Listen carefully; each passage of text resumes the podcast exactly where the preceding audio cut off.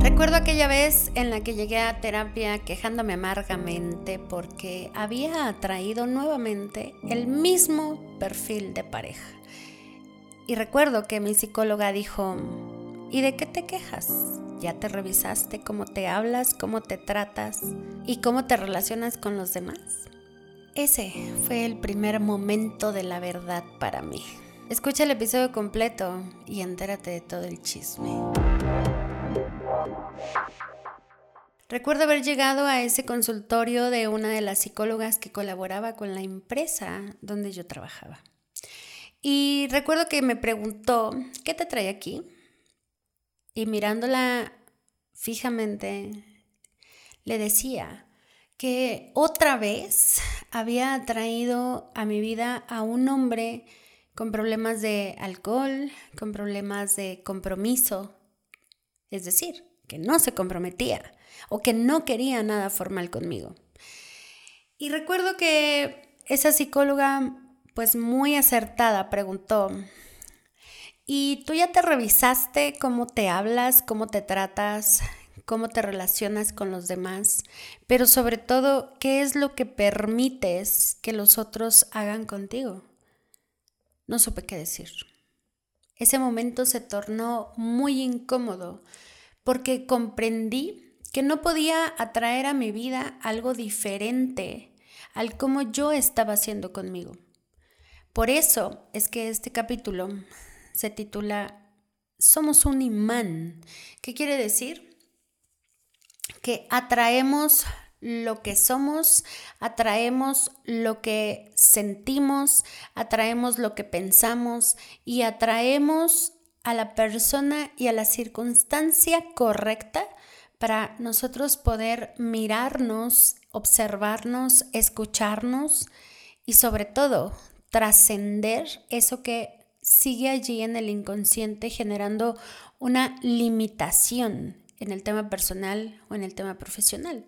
Así que cada vez que tú llegues a pensar por qué estás atrayendo un perfil de pareja, por qué estás atrayendo un tipo de trabajo, pregúntate cómo te tratas, cómo te hablas, cómo te cuidas, cómo te relacionas con el mundo. Porque tal vez esas personas que llegan a tu vida solo te quieren mostrar pues lo que hay que mirar en ti, y que mirarte, observarte, escucharte, sentirte, va a ser una de las situaciones más incómodas con las que te puedas enfrentar, porque es enfrentarte a ti, no es enfrentar a, la pareja, no es enfrentar al jefe, es enfrentarte a ti. Y en este aprendizaje de atraes lo que eres, atraes lo que sientes, atraes lo que requieres ver para trabajarte a ti, pues te va a llevar también a una incomodidad, pero la pregunta que te quiero dejar de reflexión es, ¿qué incomodidad quieres vivir?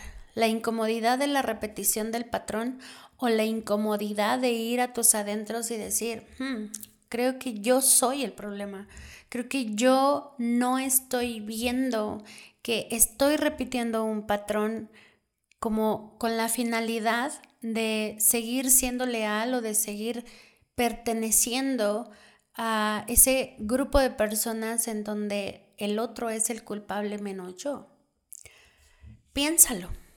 Probablemente en esta reflexión te des cuenta que las personas que llegan a tu vida no tienen la culpa de nada, simplemente vienen a mostrarte algo que no has sabido cómo mirar o no has podido como mirar o simplemente no has contado con las herramientas para que eso suceda.